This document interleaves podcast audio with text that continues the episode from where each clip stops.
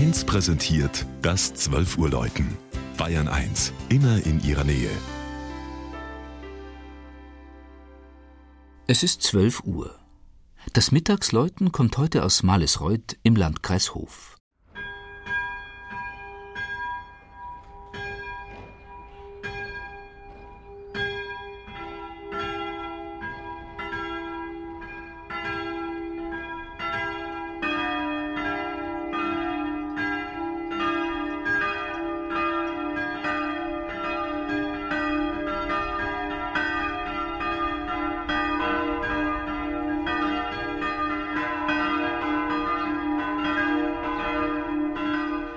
Vier Glocken schallen aus dem Zwiebelturm der evangelischen Simon- und Judaskirche in Malesreuth, dem ehemaligen Weberdorf im Frankenwald.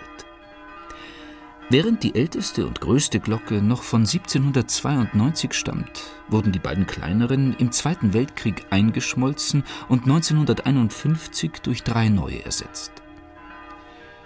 1362, also vor 650 Jahren, erscheint Malesreuth heute ein Stadtteil von Naila, erstmals in einer Urkunde.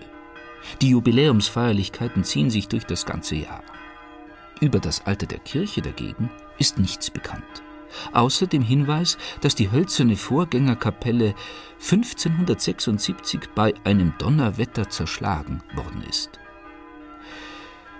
Das Gotteshaus, das den beiden Aposteln Simon dem Eiferer und Judas Thaddäus geweiht ist, beeindruckt mit seiner Barockausstattung. Besonders der von den Evangelisten flankierte, schnitzwerkreiche Kanzelaltar zieht den Betrachter an. Denn nicht nur die Kanzel ist direkt über dem Altartisch angebracht. Ungewöhnlicherweise hat der Hofer Bildschnitzer Johann Nikolaus Knoll auch Orgel und Orgelgehäuse in den Aufbau integriert.